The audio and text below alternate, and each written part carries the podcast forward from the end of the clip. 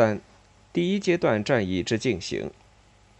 还在薄一波向毛泽东和中共中央汇报上海五反的初步方案的过程中，上海市领导人就已经迫不及待地在向受到前一段运动惊吓、弄不清中共政策界限的工商界高层宣示新的方针政策了。潘汉年三月七日在协商委员会上专门做了关于五反政策的报告，讲明此次五反将会严格限制范围，不会扩大成七反八反。对资本家也将划分为五类，分别对待。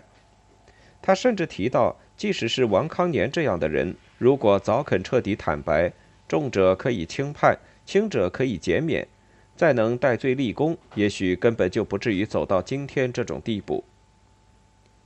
潘的讲话给已经如同惊弓之鸟一般的上层资本家们多少吃了一颗定心丸，但是就中下层而言，整个形势却极不乐观。因为三反进入定案阶段，各单位各机关急于得出结，于是三月中旬大批出现擅自传讯商人和大搞逼供信的情况。比较突出的，如上海第二印刷厂传讯某五金号推销员包新泰，令其下跪并脱大衣、拽头发，迫令承认行贿及书写凭证及随传随到的保证书。江宁区税局。将商人白建华打耳光后，当时晕倒，醒来后说他装死，又拿棍子乱打。商人何润全被三个工作人员轮流打了一个半钟头。高桥区税局将商人李俊荣关在大房间里，被十几个人拳脚交加的痛打，并用针刺其指头。合众冷气工程公司经理马德祥被浙江蚕业改进所人员传讯数日夜。派克公司资方牛永吉被黄埔区税局三次传讯，罚站二十余小时。人民银行派人将中国柴油机公司董事长兼总经理传去，押起长达两周时间，拒不放人。而停工、停火、停薪的情况，这时也是越来越多。一方面政府强力施压，另一方面工人又群起围攻，这些都导致自杀现象进一步上升。三月仅半个多月时间，就已自杀五十三人。因此，随着三月二十日《解放日报》社论再度发出“无反”的战斗号召，宣布上海工人店员已经整训完毕，准备进入作战阵地，资本家们的心自然又开始紧紧地揪了起来。三月二十三日，陈毅和薄一波分别在市协商会议上做了报告，陈毅唱红脸，拍桌怒骂。隶属上海资本家忘恩负义、倒行逆施、腐蚀干部、破坏税收、偷工减料和盗窃国家资财的罪行。薄一波则唱白脸，语气和缓，态度温和。开始还说资产阶级如何如何，很快就改成工商界如何如何。但两个报告都明确讲到，将把十六点三四万工商业户分为守法。基本守法、半守法、半违法、严重违法和完全违法户等五类，后两类估计不会超过总户数百分之五，其中罪大恶极、不办不足以平重分的极少数，并宣布上海不同于北京，北京不法利得低于二百万元才算基本守法户，上海的标准是一千万。这两条提出来，中小资本家顿时兴高采烈。手帕业同业工会主委姚思伟会后即讲，陈市长骂得很凶，令人难受。但说到第四五两类只占全数百分之五，这一规定使人听得很落位。事实上，工商户怕的就是刑事处分，骂几声、罚一点都还好办。杂粮业主委傅昌玉更是乐观，说：“我们中小型行业问题都不大了。”陈市长说：“四五两类不超过百分之五，同业一定都不在惩治范围，所以人心大定，也不再有人认为过火了。”二十五日，陈毅市长在上海市区增产节约委员会联席扩大会议上做了为争取无反运动完全的、彻底的胜利而斗争的广播讲话，进一步宣布，所有违法资本家都可以在坦白与抗拒。宽大与严惩之间选择自己的道路。真诚坦白者酌情减免，即使违法利得在一千万元以上，只要真诚悔过并积极检举，仍可算为基本守法户。拒不坦白者加重处罚。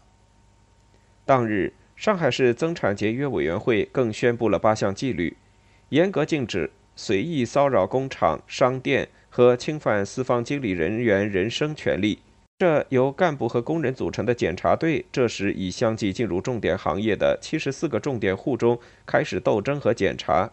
计划中的上海第一阶段无反运动就此展开。这新一轮无反运动，各方的看法颇不相同。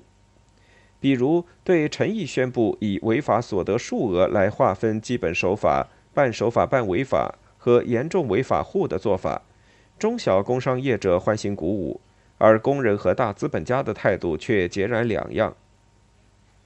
许多工人公开抱怨政府太过宽大，说基本守法户北京定二百万以下，上海定五百万就差不多了。两千万以下也算基本手法，没啥搞头。许多上层资本家听了报告以后也不满意。金淑平公开讲，如果真拿一两千万元为标准来划分基本手法和半手法半违法，我肯定属于严重违法户了。方子潘则说，即使违法数字提高到两千万，也宽大不到我头上。其他人也多表示不满，认为。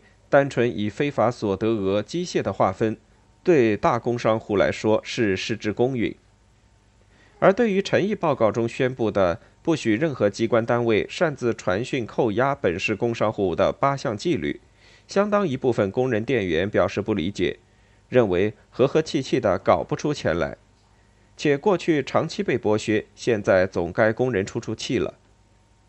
广大工商业主虽然表示欢迎，却多不大相信。一些人根据亲身经历，明确表示怀疑下面能否严格执行。陈毅二十五日报告，次日就发生税务局干部到小西门江阴街成和毛巾厂催缴所得税，资方因交不出，被拖出殿堂，罚跪在江阴街迎勋路口给路人围观的严重情况。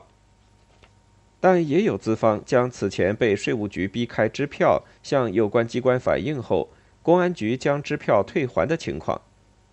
政府工作人员相对还比较守规矩，工人店员就难以有效控制。二十八日，中南橡胶厂经理庄宜生、厂长严锡渊就被揪到群众大会上批斗，并被罚低头长跪一小时之久。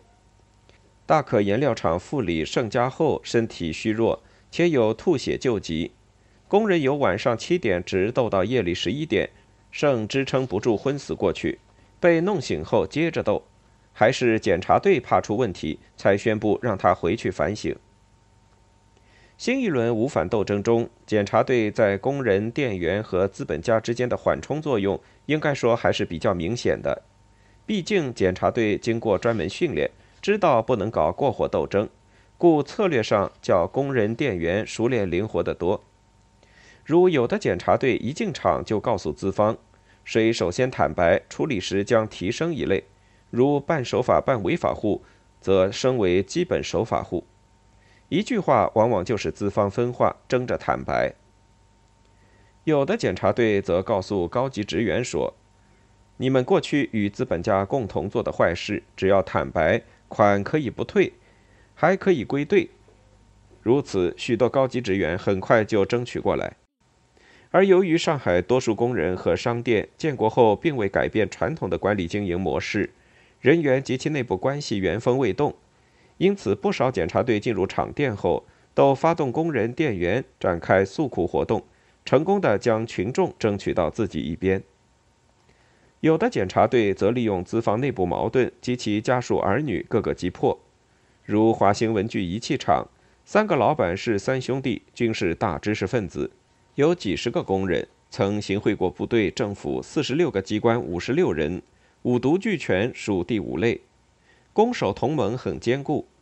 后来了解到该厂是二老板当家，大三老板受压迫，于是就首先动员大老板的老婆和儿子，劝大老板坦白。结果大老板承认偷工减料六十亿元。用大老板材料攻三老板。三老板看见攻守同盟破了，也交代了行贿等三十亿元。最后集中火力用大三老板的材料斗二老板，结果二老板又交了四十亿元，至此全案彻底突破。又如中福绢丝厂有六个老板，系六兄弟。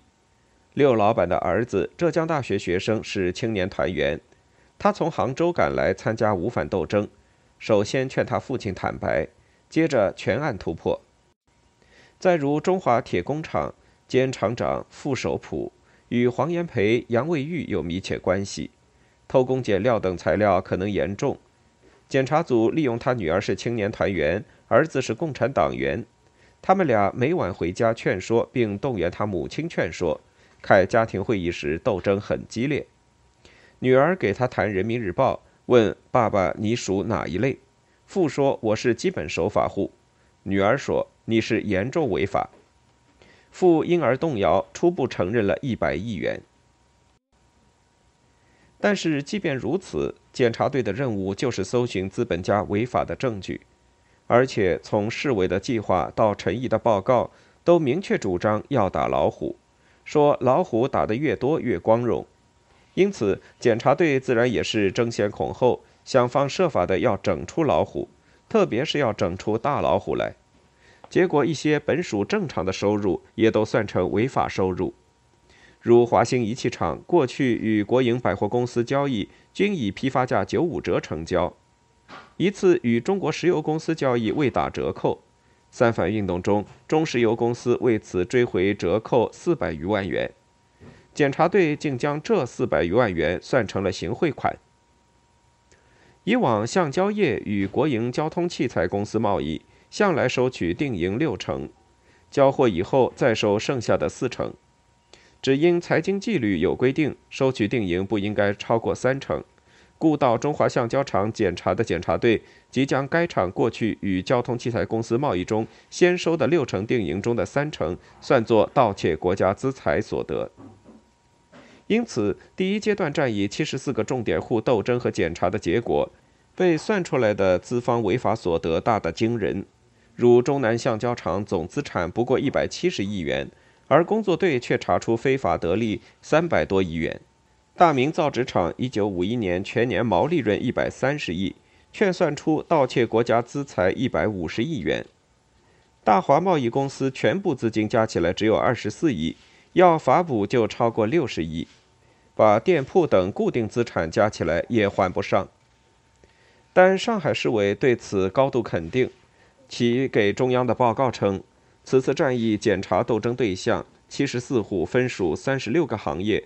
资本家一百九十七人，高级职员三百六十人，店职员九百九十七人，工人五千九百五十九人。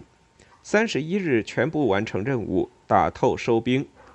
战果共搞出盗窃国家资财三千一百亿元，平均每户近四十四亿元。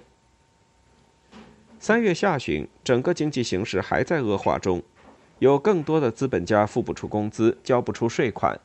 再加上五反运动中过火斗争仍未能完全停止，被检查队算出来的违法收入又异常惊人的超出资方原先的预想，使诸多资本家更加心灰意冷。据不完全统计，自陈毅公开报告之后不过一周时间，整个上海就因五反自杀五十九人，每天平均自杀已超过八人。并且发生了祥生印刷厂老板因欠税二百万元付不出，全家自杀；泰兴五金号老板周志德和华富电机厂老板盛佩红因欠税而夫妇同时自杀的惨剧。